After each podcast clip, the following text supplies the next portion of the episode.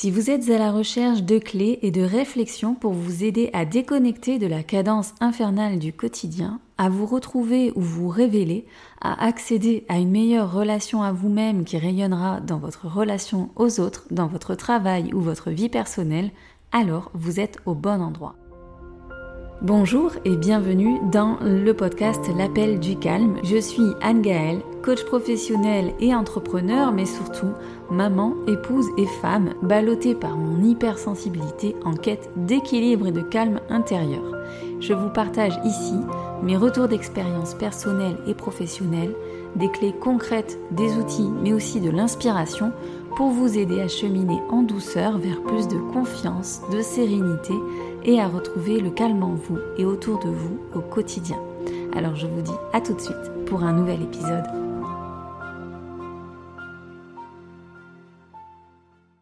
Bonjour et bienvenue dans ce nouvel épisode de l'appel du calme. Alors déjà je suis ravie de vous retrouver aujourd'hui. J'espère que vous allez bien en ce début d'année. J'espère que l'épisode que j'ai proposé il y a 15 jours vous a aidé à amener de la clarté dans la fixation de votre objectif pour cette année 2024 qui arrive ou pour clarifier aussi euh, la résolution, les résolutions que vous vous êtes posées en début d'année. Alors aujourd'hui, on va y aller avec un sujet qui me passionne, que j'aime beaucoup traiter, euh, pour lequel euh, les clients font régulièrement appel à moi. C'est euh, le sujet de l'échec et plus précisément le fait de surmonter l'échec ou de pallier au sentiment d'échec que l'on peut avoir à un, moment de sa vie. Donc j'ai un million de choses à dire sur ce sujet. Je vais essayer d'aller à l'essentiel. Je vais essayer d'aller extraire vraiment les, les, les pistes intéressantes pour vous aujourd'hui si vous vous retrouvez dans un parcours de vie où là actuellement eh bien vous êtes confronté à ce sentiment d'échec. Mais avant d'y aller avec ce sujet, je voulais déjà vous remercier pour votre présence sur le podcast vous remercier pour votre fidélité qui me touche toujours énormément. Je suis euh, toujours comblée de lire vos messages, de voir comment ça impacte vos vies d'une certaine manière, comment vous pouvez cheminer en douceur avec l'appel du calme, parce que c'est vraiment ben, toute la mission que je me suis donnée avec ce podcast, guider les personnes à, à trouver le calme intérieur, la sérénité, une forme de bien-être et une forme de tranquillité, que ce soit dans la vie pro, la vie perso ou la vie familiale. Donc voilà, vos retours me, touchent énormément et euh, j'apprécie aussi le fait que vous souteniez le podcast, que ce soit en vous abonnant au podcast directement sur la plateforme sur laquelle vous écoutez le podcast, que ce soit en le partageant à vos amis, à vos proches, à votre entourage pour dire bah, combien ça vous aide et combien ça pourrait les aider aussi. Et puis euh, surtout aussi le soutenir en mettant une note sur Apple Podcast, sur Spotify notamment, qui sont les deux grosses euh, plateformes sur lesquelles le podcast est écouté et qui euh, donc a besoin de votre soutien pour être euh, remonté dans, les, dans, les, dans la visibilité euh, sur ces plateformes. Donc voilà, merci à vous encore une fois de, jouer le jeu et puis de dire combien vous appréciez le podcast et de le soutenir ainsi. La parenthèse est en fait là-dessus, donc on va vraiment rentrer dans le vif du sujet, comme je l'ai dit, parce que j'ai beaucoup de choses à dire et l'idée c'est pas que l'épisode dure deux heures. Donc là, l'objectif de cet épisode, c'est pas d'aller trouver une solution X ou Y ou d'avoir un plan d'action pour trouver une solution X ou Y à un problème précis. L'objectif de cet épisode, c'est bien de vous amener à adoucir le sentiment que vous ressentez vis-à-vis de l'échec si c'est votre cas en ce moment, parce que peut-être que tout va bien, et tant mieux. Mais si jamais vous êtes dans une situation où vous vous sentez en échec actuellement, mon objectif ici, c'est d'amener, de ramener en fait une forme de douceur dans votre façon d'appréhender cet échec et de vous aider à vous engager dans un parcours de résilience. Moi, en cabinet, j'accompagne euh, des personnes qui sont à des étapes de vie où elles ont été confrontées à en fait une certaine somme d'échecs ou à un échec tellement grand qu'elles ont une difficulté à s'engager dans ce fameux parcours de résilience. En fait, elles en sont à euh, qu'est-ce que je dois faire? Parce que là, je me sens empêtrée dans plutôt la douleur, dans euh, les sentiments plutôt négatifs, les émotions négatives, et je sais pas comment me sortir de ça, mais j'ai envie de sortir ça, de ça parce que c'est super douloureux en fait à vivre et à ressentir. Et déjà, je voudrais euh, envoyer beaucoup de soutien et de compassion à à vous, si c'est si votre situation, mais à toutes les personnes qui vivent ce sentiment d'échec, parce que très honnêtement, ça provoque des sentiments quand même difficiles, douloureux, sentiments de honte, de culpabilité, euh, sentiments de vide. Euh, il y a cette souffrance en fait, cette douleur de se sentir impuissant par rapport à une situation qu'on ne peut pas changer ou qu'on n'arrive pas à changer si on a essayé déjà et que ça ne fonctionne pas. Il y a aussi ce sentiment parfois de se sentir incapable, d'être en incapacité de pouvoir faire quoi que ce soit pour changer les choses. Et je dirais que le sentiment qui me touche profondément, qui me bouleverse profondément quand je reçois des, personnes qui sont dans ce sentiment de se sentir complètement inadaptées en, dans leur qualité humaine, en fait, dans, leur, dans le fait d'être un humain adapté au monde. Elles se disent mais je n'ai pas ma place parce que moi je n'arrive pas à atteindre ce que la majorité des personnes semblent pouvoir atteindre. Et voyez déjà dans la façon dont j'exprime les mots, ce ne sont pas forcément les mots qui sont directement employés, c'est-à-dire que moi je dis euh, dans la façon dont les gens semblent atteindre les situations parce que j'ai ce regard et ce recul sur les situations. Mais euh, quand on est en situation d'échec, en fait, on a l'impression que tout le monde y arrive, mais pas nous. C'est un petit peu euh, le cerveau là qui va euh, zoomer sur uniquement ce qui ne va pas. Et l'histoire qu'on se raconte quand on échoue, c'est qu'on se dit mais je suis nul, je suis incapable, je ne vais pas y arriver, ce n'est pas pour moi, le bonheur c'est peut-être pas pour moi, être en couple ce n'est peut-être pas pour moi, euh, être un entrepreneur, une entrepreneur qui réussit c'est peut-être pas mon truc en fait, je me trompe de voie. Et on a l'impression que finalement le problème c'est nous ou c'est soi et on manque de hauteur par rapport à la situation. Et en fait on s'enferme parce que clairement ce qui se passe c'est que plus on va souffrir et, être en douleur par rapport à cette situation-là d'échec que l'on ressent comme étant un échec, plus on s'enferme finalement dans des biais cognitifs. Ça peut être un biais de généralisation, c'est-à-dire qu'on va regarder l'entièreté de sa vie et on va se dire, ben finalement, ma vie n'est qu'une somme d'échecs, ou ma vie est un échec, on fait un énorme raccourci et on se dit, bah ma vie c'est ça, voilà, on prend, on fait un tableau global et on se dit, ben en fait ce n'est qu'une somme d'échecs. On tombe dans des biais de confirmation, c'est-à-dire qu'on va se dire, eh bien, chaque fois que j'essaye quelque chose de nouveau, chaque fois que j'essaye quelque chose de différent, chaque fois que je me connecte à quelque chose qui me donne envie vraiment et que euh, je veux l'atteindre, je ne peux pas, eh bien en fait je vais cesser de vouloir atteindre ce type d'objectif parce que eh bien à chaque fois je me retrouve dans des situations qui confirment que ce n'est pas pour moi, qui confirment que je suis nulle, qui confirment que je suis incapable, qui confirment etc etc. On va se conforter et, et confirmer le fait que on est condamné quelque part à l'échec. On va aussi tomber dans des biais de négativité, c'est-à-dire que ça c'est ce qu'on fait principalement d'ailleurs quand, on a ce sentiment d'échec profond, c'est qu'on tombe dans un biais de négativité où on ne voit que le négatif de la situation. la situation est dépeinte noir, gris, on sort pas de ces couleurs-là, il n'y a pas de rose, il n'y a pas de rouge, il n'y a pas de jaune dedans, hein. euh, il faut pas chercher, c'est tout est noir. Et en fait, on va voir que le noir, que le noir, que le noir, que le noir. Et moi, l'idée avec cet épisode, c'est d'aller, bien sûr, remettre de la couleur là où il faut en mettre, parce que euh, tout n'est pas que noir, tout n'est pas que gris, il y a aussi d'autres couleurs. Et euh, pourquoi c'est important pour moi, en fait, de divulguer ce message, pourquoi c'est important pour moi d'amener les personnes à, à avoir euh, une prise de hauteur sur ce type de situation, à se sentir beaucoup mieux par rapport à ce sentiment d'échec, c'est parce que l'échec, pour moi, quand on se sent comme ça, le risque, hein, quand on tombe dans des biais de généralisation, de confirmation, de négativité, le risque, c'est d'être enfermé finalement dans son état d'esprit fixe, comme on est à l'instant T, on est dans une situation T, on va rester à l'intérieur et finalement on est dans un état de figement. Et quand on est dans un état de figement, il y a deux possibilités là à ce moment-là. C'est que soit j'opte pour l'immobilisme, euh, j'évite toute situation qui pourrait me confronter à nouveau à un échec et donc à nouveau à souffrir. J'évite toute situation qui pourrait être douloureuse. J'évite en fait de poursuivre mes rêves, j'évite de poursuivre un objectif, j'évite voilà. Donc on va rester dans ce qu'on connaît. Donc là, on se tasse, on bouge plus. On développe des mécanismes de protection pour éviter de souffrir là aussi à nouveau. Donc on va tomber peut-être dans l'ultra contrôle, dans euh, l'évitement des situations. On va éviter, faire languir, éviter tout type de situation qui pourrait nous reconfronter possiblement à nouveau à un état d'échec ou de, ou de douleur.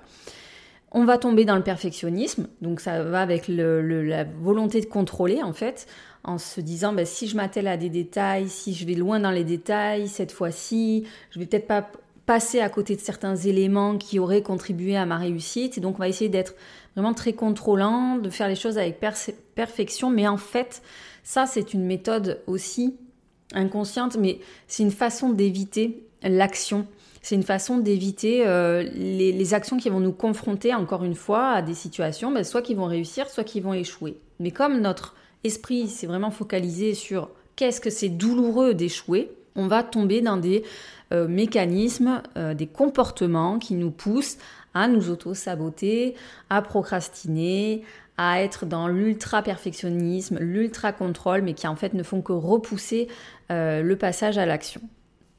Quand on est confronté à l'échec, ce qui se passe, c'est qu'on va être du coup soit dans c'est tellement douloureux que je veux plus le vivre, ou alors c'est douloureux, mais j'avance coûte que coûte et j'évite de regarder de trop près la situation parce que si je regarde de trop près, j'ai conscience que ça va me faire souffrir peut-être encore un petit peu trop et un petit peu plus.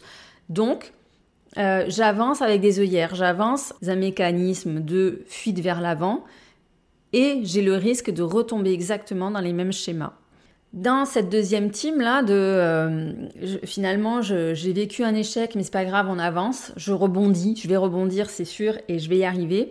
En fait, je pense à la phrase de Nietzsche qui a été euh, sortie, extraite du contexte et largement répandue finalement euh, comme un mantra de positivité absolue, qui est ce qui ne me tue pas me rend plus fort. Et en fait, cette phrase-là me gêne profondément. Déjà, d'une part parce qu'elle est sortie du contexte et euh, c'est pas en fait le fait de pas être d'accord avec Nietzsche, c'est que Nietzsche est un philosophe. Nietzsche a entamé tout un parcours et, et, en fait, on ne peut pas juste extraire une phrase comme ça et en faire une généralité. D'ailleurs, c'est la grande mode avec les citations en fait. Hein. elles sont censées motiver les gens, mais elles peuvent aussi donner le contre-pied, culpabiliser et empêcher justement cette prise de recul, cette prise de hauteur, cette objectivité sur sa situation. Et pour moi, je suis pas d'accord de prendre juste cette phrase, de l'extraire du contexte et de la prendre telle qu'elle, parce que ça nous fait tomber dans cette euh, attitude-là de ben, quoi qu'il arrive, ça ne m'a pas tué, donc j'avance. Ok, ça peut peut-être motiver certaines personnes, mais quand on est confronté à un échec qui va provoquer une douleur intense, une souffrance intérieure profonde, qui a des répercussions, des conséquences sur euh, la majorité des domaines de sa vie, quand on est confronté à, un échec, peut être assimilé finalement à un traumatisme, cette phrase n'est pas du tout constructive. Quelque part derrière la force, il y a cette notion de d'énergie puissante, mais c'est une énergie de lutte, de combat. Si je suis dans la lutte permanente euh, toute ma vie, je vais m'épuiser extrêmement vite, et puis ce n'est pas tenable en fait d'être en lutte constante. Ou alors, si je suis en lutte constante contre le monde, contre potentiellement tout ce qui me fait souffrir, ça veut dire que je me forge une armure qui va être de plus en plus épaisse parce que je vais rencontrer de plus en plus de situations de toute façon où je ne pourrai pas euh, empêcher les déceptions, les échecs, les désillusions. Donc je vais au fur et à mesure me forger une armure, une armure, une armure. J'aurai l'air en apparence très forte, mais en, réalité à l'intérieur, je n'aurais rien traité.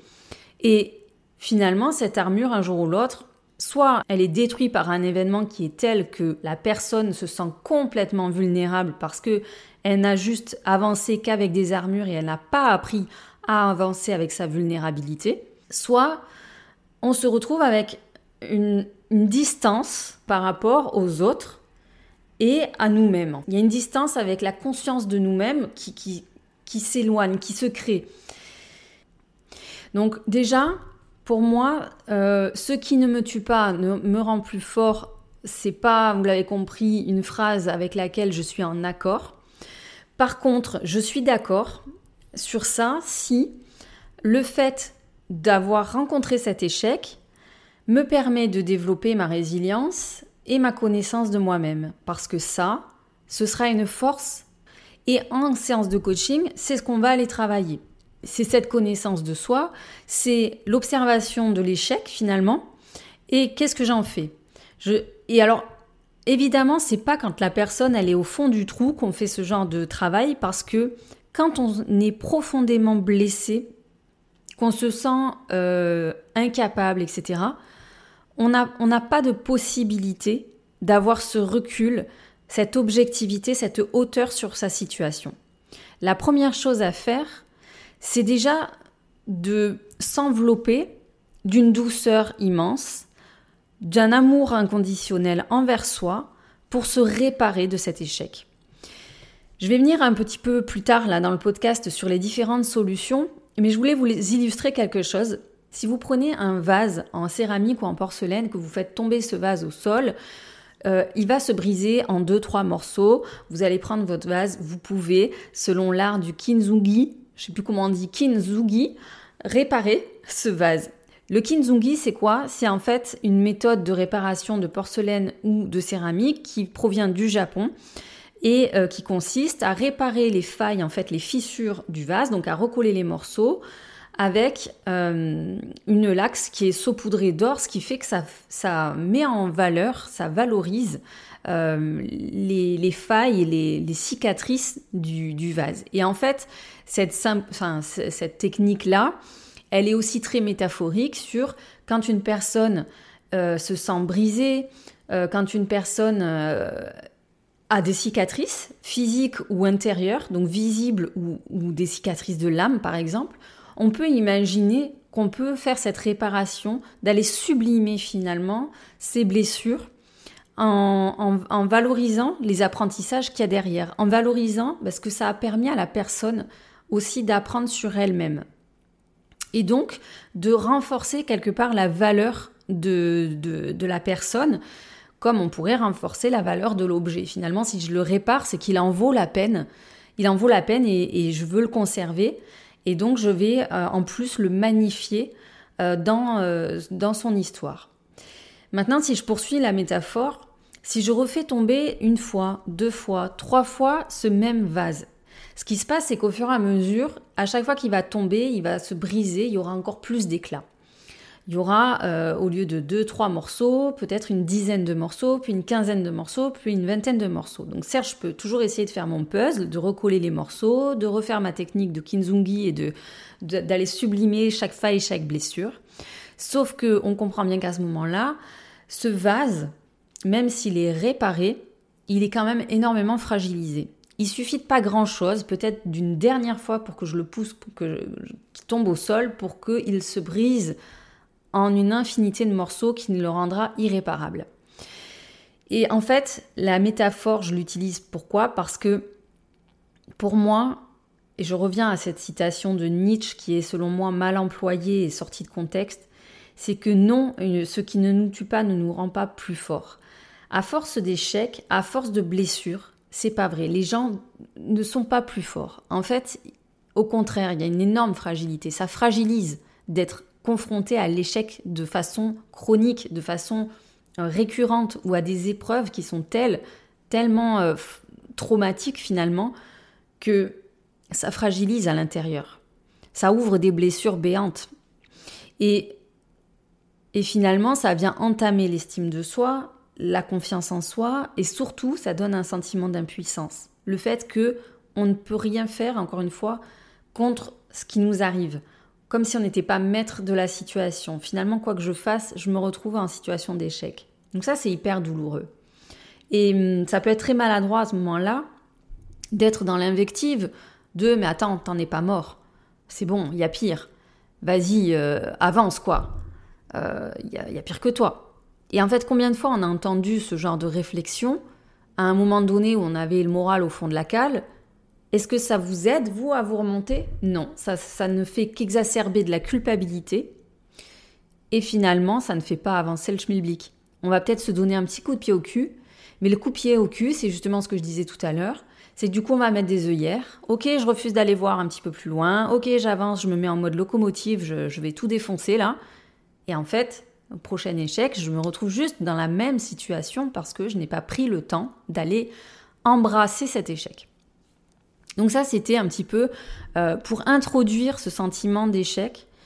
Et évidemment, c'est quelque chose, moi, que j'ai vécu aussi. Euh, j'en parle avec plus de facilité aujourd'hui, mais croyez-moi que quand on se sent, qu'on a ce sentiment horrible de, de se dire, mais je suis inadaptée à la société probablement, je suis incapable de faire, de, produire quoi, que ce soit de, euh, de valeur. Euh, quoi que j'entreprenne finalement, ça, ça ne suffit pas, ce, n'est pas, ce pas le bon chemin, je suis confrontée à l'échec. Ça entraîne énormément de, de désillusion. Je parlais de sentiment d'impuissance, mais il y a cette espèce de résignation terrible.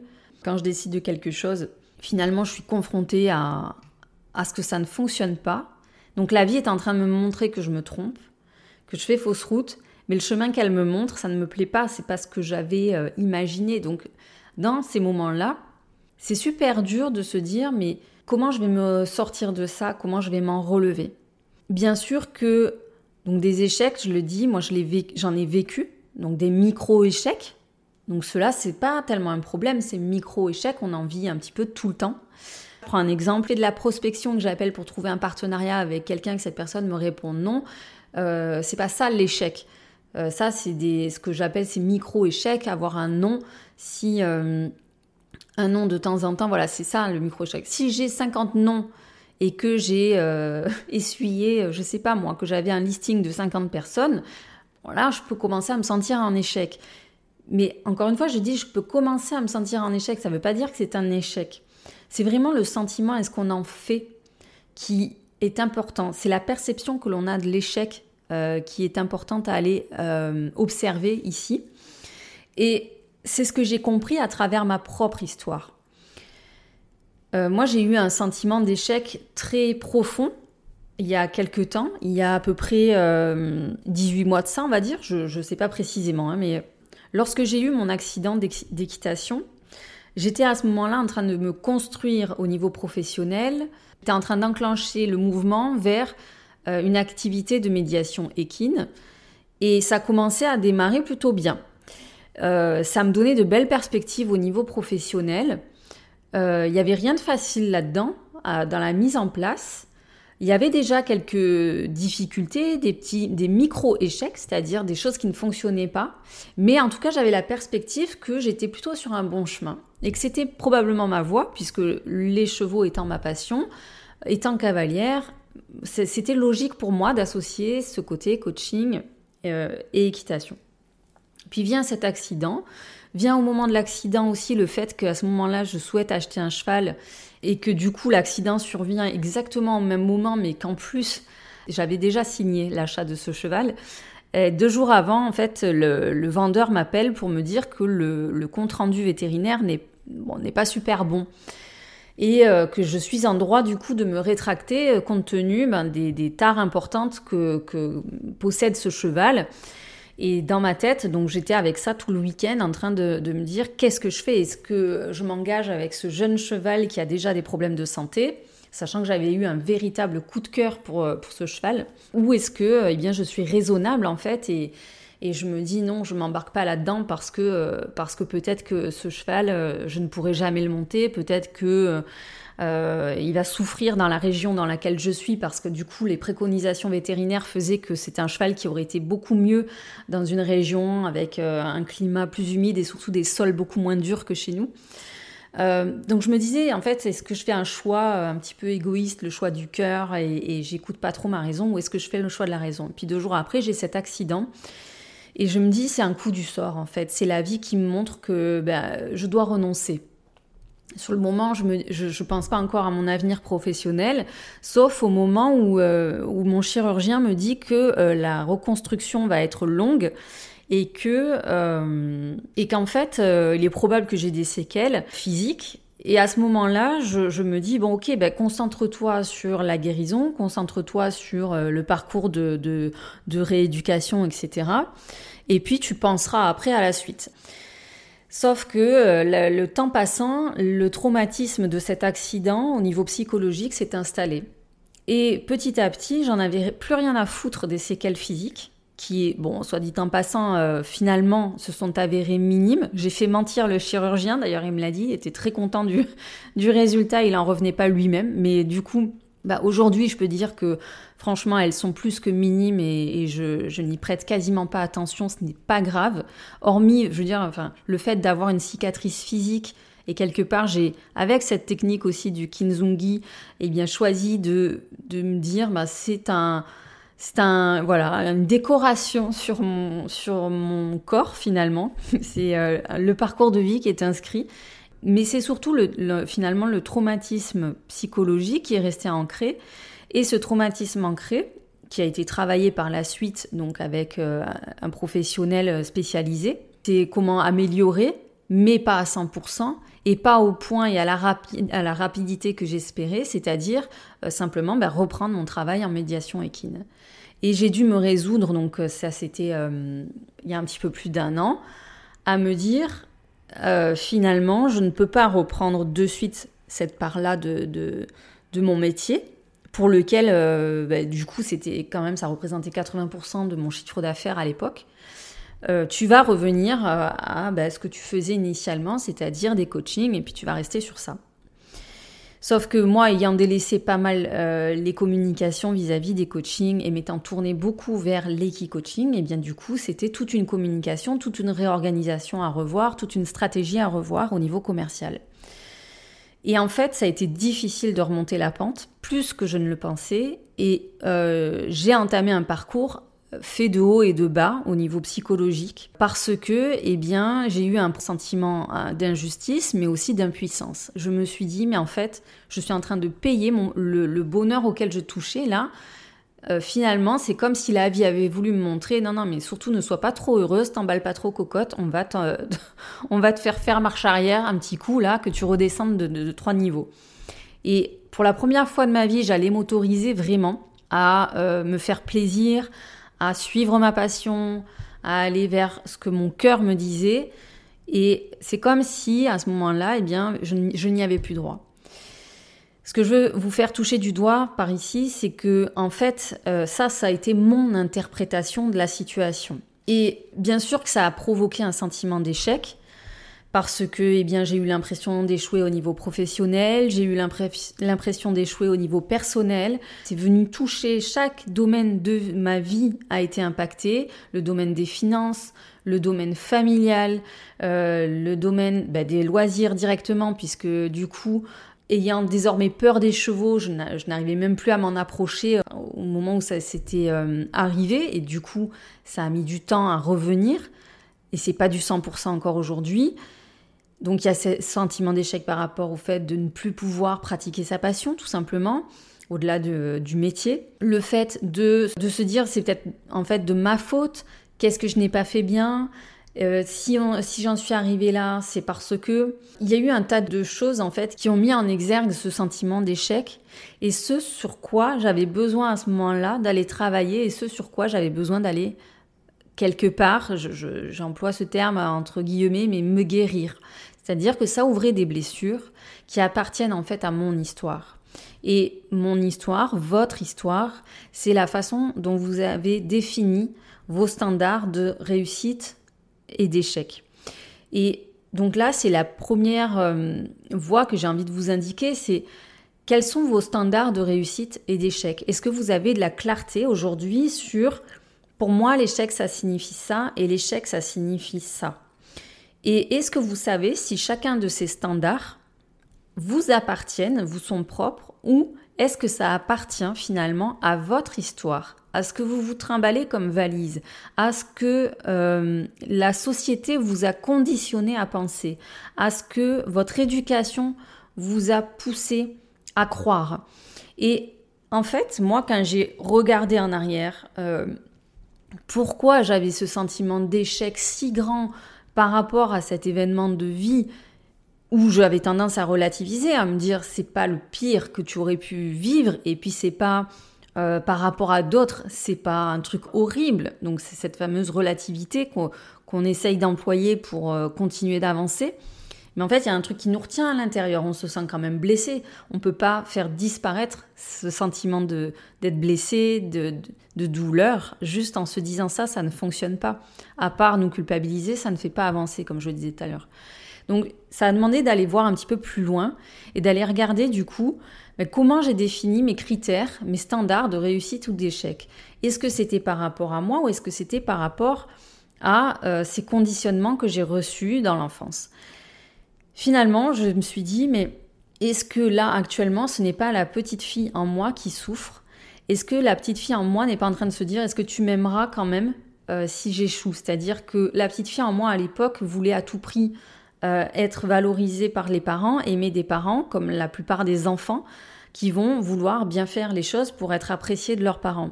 Puis il y a ceux qui vont euh, faire exprès d'être dans la défiance pour valider le fait que même si je fais pas les choses comme il faut, je suis quand même aimée. Donc moi, à l'époque, j'étais en mode petite fille plutôt soumise et pas rebelle, c'est-à-dire que j'avais tendance à, oui, faire mon maximum pour être sage, ne pas faire de bêtises, avoir des bonnes notes, être polie, être courtoise avec les gens, pas, voilà, déborder, ne pas faire de choses qui pourraient être gênantes pour mes parents, par exemple.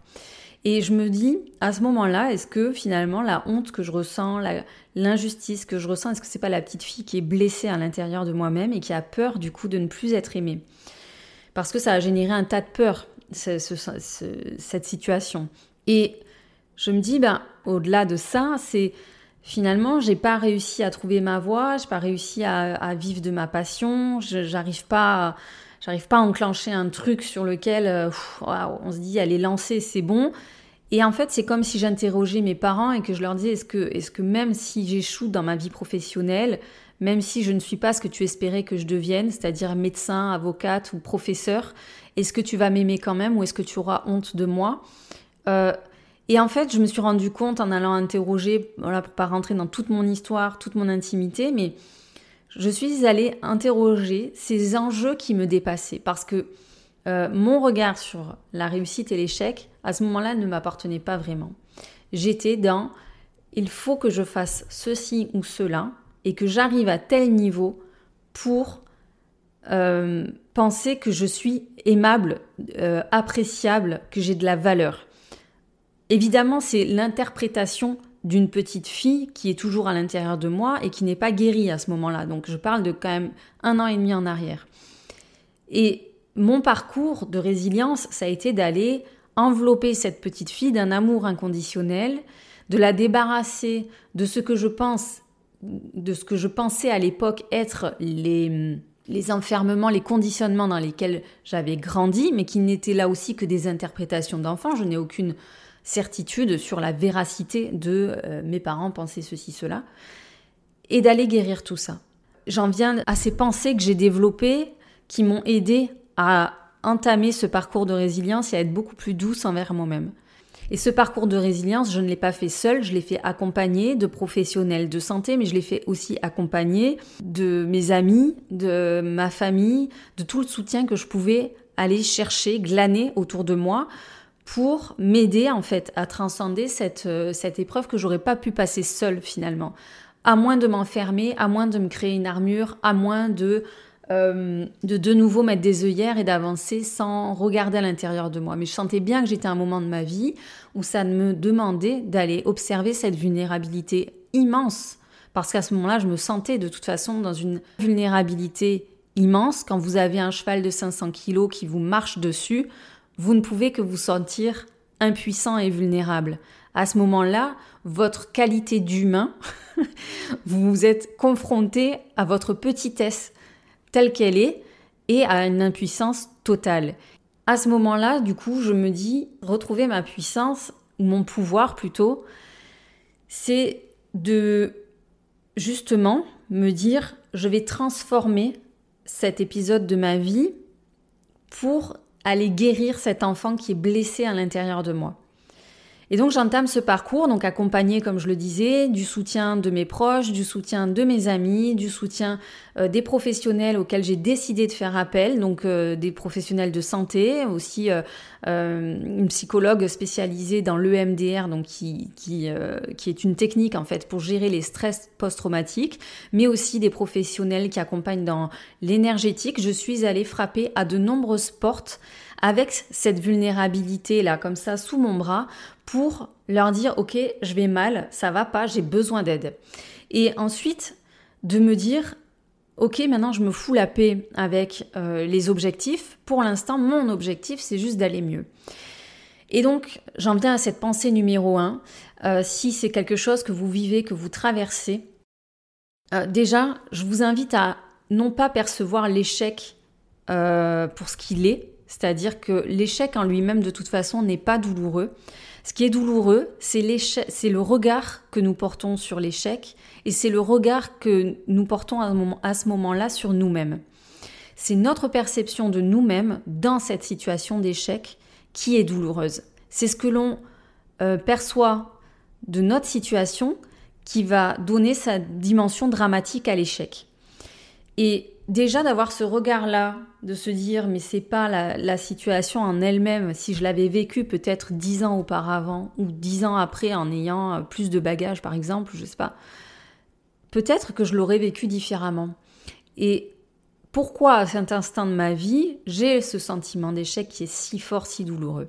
Donc ça c'est déjà la première piste d'aller explorer ce côté-là.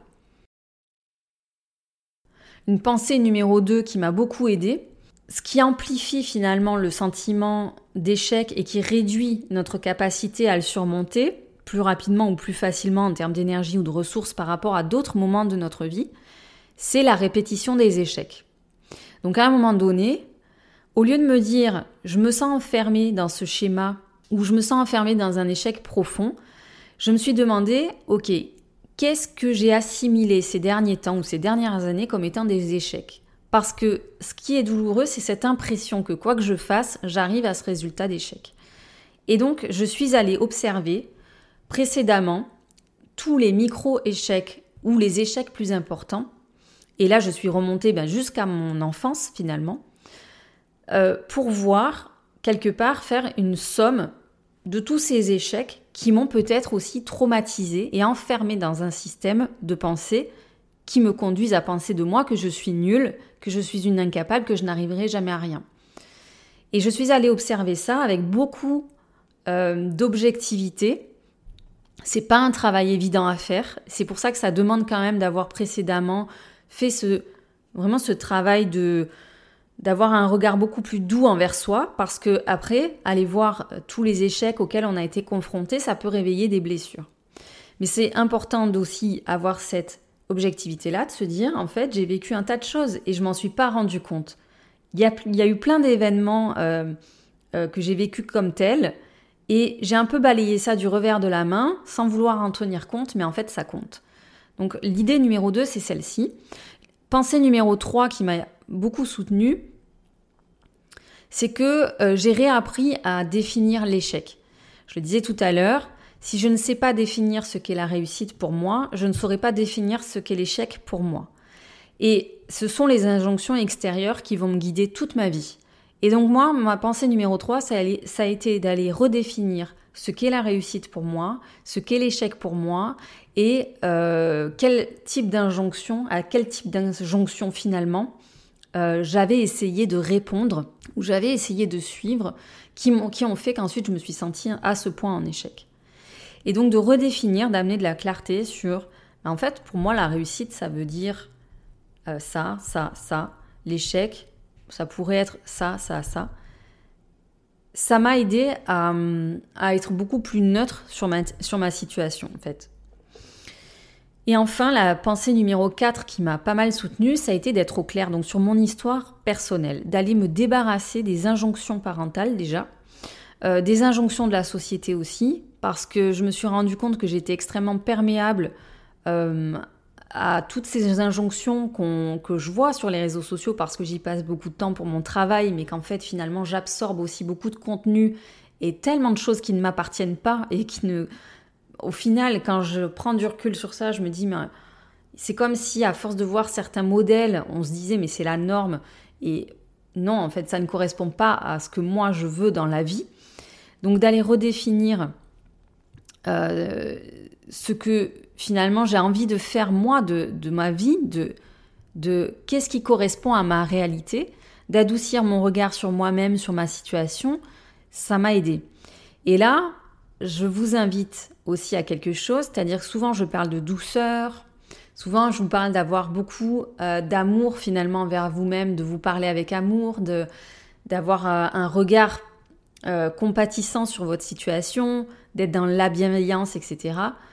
Mais je mets un petit warning sur attention, inversement, la douceur, la compassion, la bienveillance, ce n'est pas tomber dans la complaisance qui serait du coup pas du tout constructive, qui serait une forme de victimisation, qui serait une permission à se donner tout un tas d'excuses pour ensuite ne pas agir, pour ensuite se figer et rester dans l'immobilisme. Donc on se défait de la complaisance, on se responsabilise, ça veut dire qu'on va prendre soin de tout ce qui nous a blessés dans ce parcours, on se dit bah, comment je peux surmonter cet échec et on y va. Et donc là, on va agir. Et agir, ça peut être agir avec douceur. C'est-à-dire qu'au lieu d'y aller en force, on va y aller avec la patience, avec de l'aide, avec de l'accompagnement, avec apprendre de nouvelles choses, etc.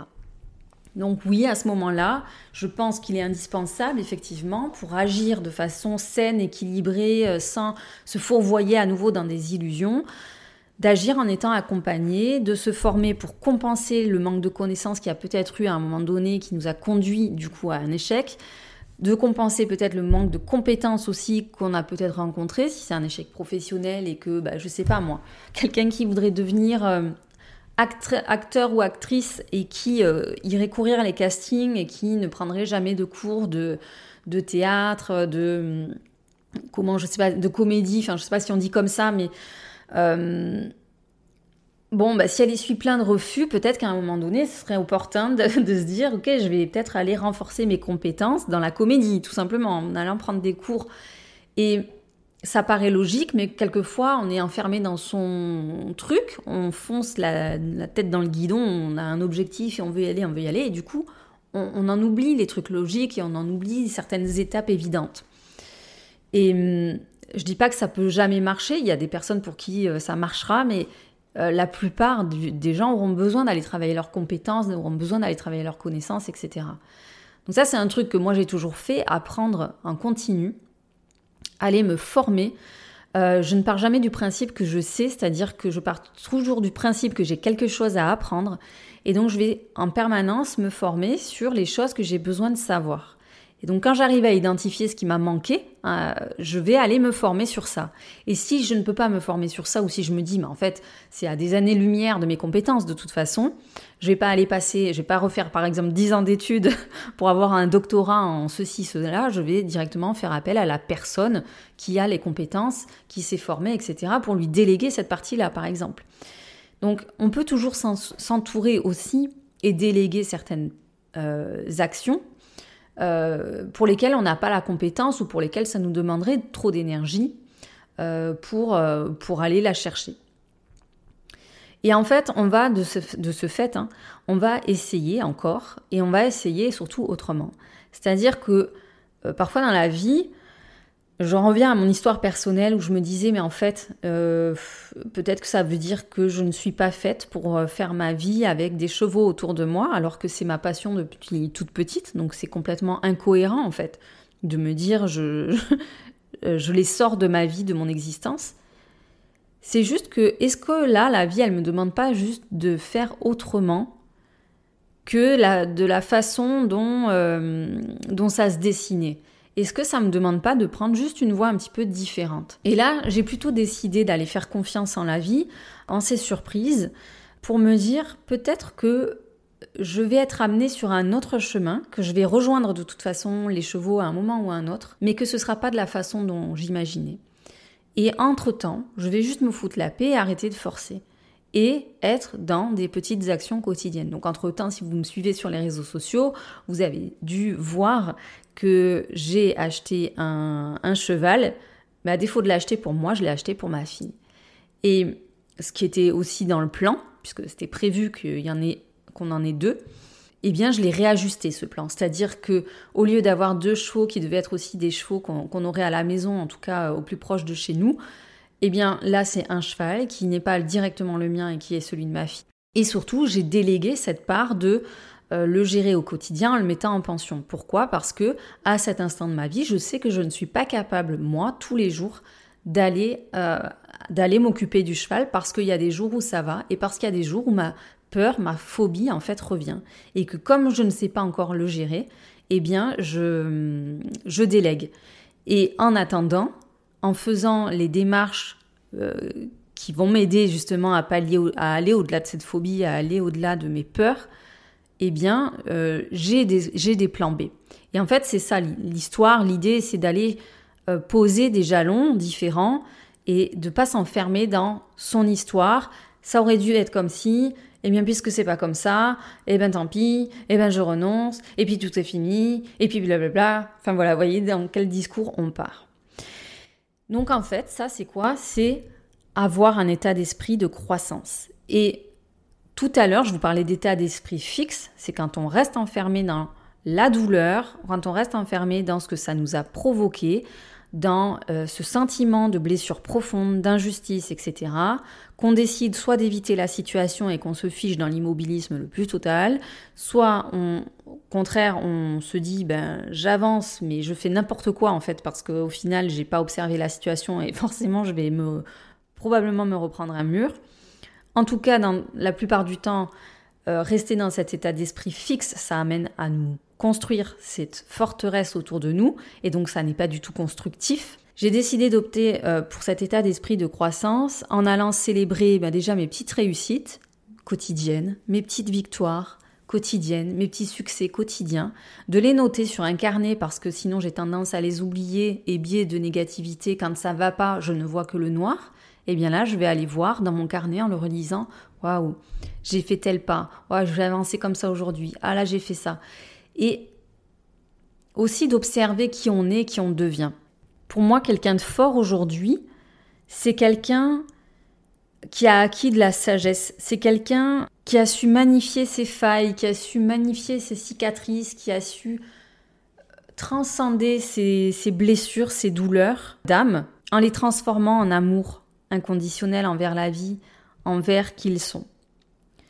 Et j'aurais plutôt tendance du coup à dire que ce qui ne me tue pas me rend plus sage, parce qu'au final, euh, j'ai gagné en conscience de moi-même, j'ai gagné en conscience de la fragilité de la vie, mais pas au sens de maintenant j'ai tout le temps peur de la mort, au sens de je connais l'impermanence des choses, je connais mon impermanence aussi, je n'ai pas peur de me montrer vulnérable, je sais que j'ai la possibilité de me reconstruire et de me réparer quand je chute. Et en fait, c'est au lieu de cacher cet échec, au lieu d'aller cacher ces failles, je vais aller chercher à les sublimer, à révéler ce qu'il y avait à, l'intérieur de moi de plus beau, dans mes parts les plus sombres, d'aller chercher finalement ce que ça réveille en moi aussi de plus beau. Et donc c'est ça le choix de la douceur et de l'engagement. Donc la douceur, ça va être de reconnaître ce sentiment de je me sens en échec, je me sens mal, ça va pas, d'accueillir les émotions, Ok, ça va pas, j'ai le droit. J'ai le droit de dire que ça va pas, j'ai le droit de me sentir pas bien, j'ai le droit de pleurer, j'ai le droit d'être en colère, j'ai le droit d'être euh, d'avoir peur, d'exprimer les émotions, de dire ou de montrer les émotions à travers bah, peut-être une expression euh, justement culturelle, artistique, euh, sportive, qu'importe, mais d'aller extérioriser finalement les émotions, plutôt que les exprimer, les extérioriser. Se laisser du temps pour les digérer, les comprendre, les analyser donc, par exemple, pourquoi je me sens en échec? Sur quels critères je me base pour dire que je suis en échec? Par rapport à qui? Par rapport à quoi? Qu'est-ce que j'ai appris dans cette expérience sur moi? Quelles sont les ressources auxquelles j'ai fait appel? Les ressources à l'intérieur de moi, mais aussi les ressources externes. Et qu'est-ce que ça vient raconter sur moi? Quelles sont les choses qui marchent bien et qui ne marchent pas quand j'essaye tel ou tel truc Parce que bah, peut-être que euh, finalement j'essaye des trucs euh, qui ne fonctionnent pas et que je peux me débarrasser de ce type de stratégie par exemple. Qu'est-ce que j'ai réussi dans la situation que je décris comme un échec? Parce que dans la situation que je décris comme un échec, il n'y a pas eu que de l'échec. en fait, à l'intérieur de ça, il y a eu aussi des réussites et des petites victoires. Donc, qu'est-ce que j'ai bien réussi? Et puis ensuite, il y a euh, le côté engagement qui est important pour moi, donc la douceur et l'engagement. L'engagement, c'est maintenant, je sors du mental pour pouvoir activer ce pouvoir de résilience. Eh bien, ça va demander de repasser à l'action, de reprendre en main sa vie quelque part et d'avancer. Et donc là, c'est qu'est-ce que je veux? Quel objectif est aligné avec la vision de ce que je veux dans ma vie finalement Est-ce que ce que je visais et pour lequel je me sens en échec, est-ce que c'est toujours aligné avec ce que je veux Est-ce que c'est toujours ça que je veux Ou est-ce que je peux réadapter, euh, revoir les choses en fonction d'une vision plus juste peut-être de ce que j'ai envie. Comment je vois ma vie finalement, euh, globalement, et est-ce que ce que je poursuivais, c'était en, lien avec ce ce que j'ai envie d'avoir dans ma vie? Comment je peux réévaluer mes critères de réussite et d'échec? J'en ai assez parlé tout à l'heure. Est-ce que ça répond à des besoins? Est-ce que ça euh, répond à des valeurs? Est-ce que ça répond à des sensations que j'ai envie de, ressentir à l'intérieur de moi? Voilà, est-ce que ça m'appartient? Et est-ce que ça a du sens pour la personne que je suis? Est-ce que c'est en corrélation avec qui je suis? Donc c'était dans l'idée d'aller se débarrasser des injonctions, des étiquettes qui ne nous appartiennent pas et d'aller créer ensuite des étapes réalisables. C'est-à-dire que c'est faire le deuil de à un moment de ma vie, j'ai pu faire ça, mais il faut pas oublier qu'à un moment de ma vie où j'ai réalisé tel ou tel truc, je n'ai pas vécu la douleur de cet échec, je n'ai pas vécu la blessure, je n'ai pas vécu euh, cette souffrance qui, malgré tout, altère aujourd'hui mon énergie.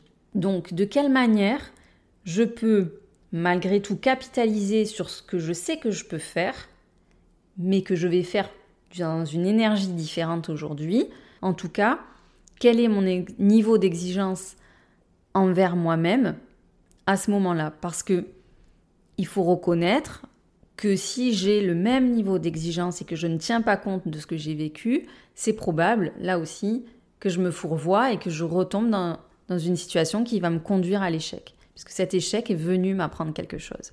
J'ai envie de finir cet épisode qui est déjà très long avec quelques citations que je trouve inspirantes. Donc il y a quatre citations qui m'inspirent pas mal, que j'ai relevées il y a quelques temps euh, et qui m'ont aussi aidé dans mon parcours de résilience.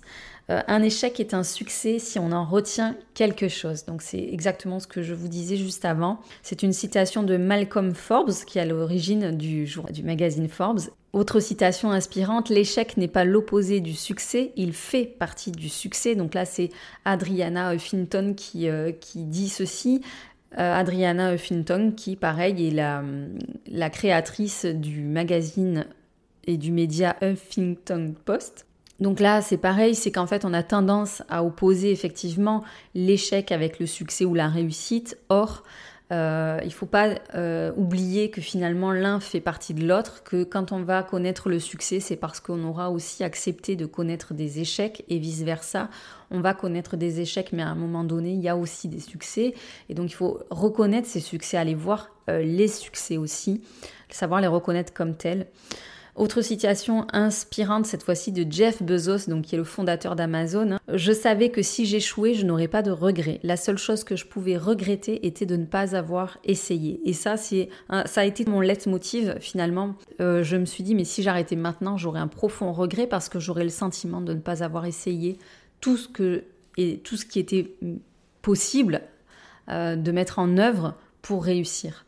Et que je pense que je ne m'arrêterai euh, de suivre ma voie finalement, de, vouloir vivre de ma passion, qu'à partir du moment où j'aurai vraiment la sensation d'être allé jusqu'au bout de toutes les possibilités qui se présentent à moi pour essayer de réussir. Continuer à essayer, c'était vraiment le truc, le, petit message d'espoir que j'avais toujours à l'intérieur de moi et qui m'a fait par moments, dans des moments où vraiment je, je me demandais mais à quoi bon me lever ce matin, ça a été vraiment ce petit truc-là de me dire tu peux encore essayer, il y a toujours de l'espoir et euh, t'as pas, essayé tout ce qui était possible encore. Donc vas-y, lève-toi.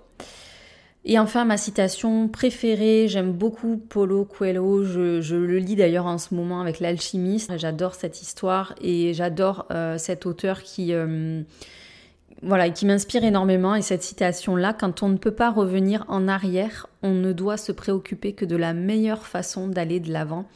On ne peut pas réécrire l'histoire, mais en tout cas, comme euh, on peut en tirer des, des apprentissages, des leçons, en revisitant l'histoire, ça c'est sûr, on peut la revisiter pour en tirer quelque chose, en apprendre quelque chose. Par contre, il est clair qu'on ne peut pas revenir en arrière, refaire les choses, réécrire les choses. À un moment donné, faire le deuil de ce qui n'a pas été, euh, ça fait partie de la vie pour accueillir ce qui est et ce qui peut être, c'est-à-dire euh, accueillir ce qui est là aujourd'hui et me tourner vers ce qui pourra être là demain. Et donc se préoccuper de la meilleure façon d'aller de l'avant.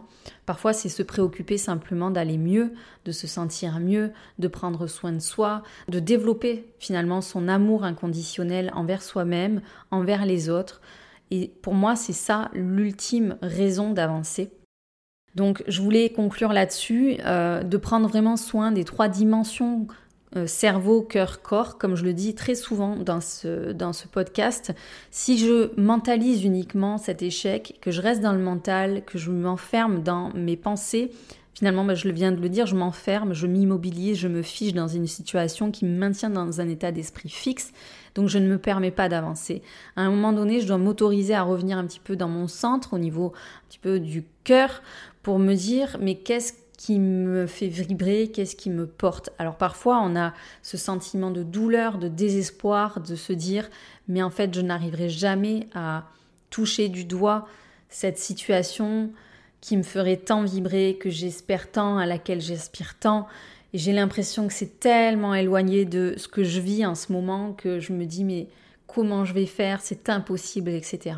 Et là, pour euh, se reconnecter au possible, eh bien, c'est de redescendre encore un petit peu plus dans son corps et d'être justement ancré dans son corps et de vivre l'expérience au niveau corporel, donc de donner du mouvement. Et le mouvement, ça passe par l'action. Maintenant que j'ai défini qui j'étais vraiment, c'est-à-dire que je suis capable de définir mes propres critères de réussite et d'échec, ce que je veux vraiment pour moi dans la vie, comment, euh, quelle réputation j'ai envie d'entretenir envers moi-même, comment je veux me percevoir, est-ce que je veux me percevoir d'une façon qui est moche, qui est dégueulasse, qui est triste, qui est aigrie, qui est qui est pleine d'amertume ou est-ce que je veux me voir avec beaucoup d'amour? Est-ce que je veux voir la vie avec beaucoup euh, d'amour, d'espoir?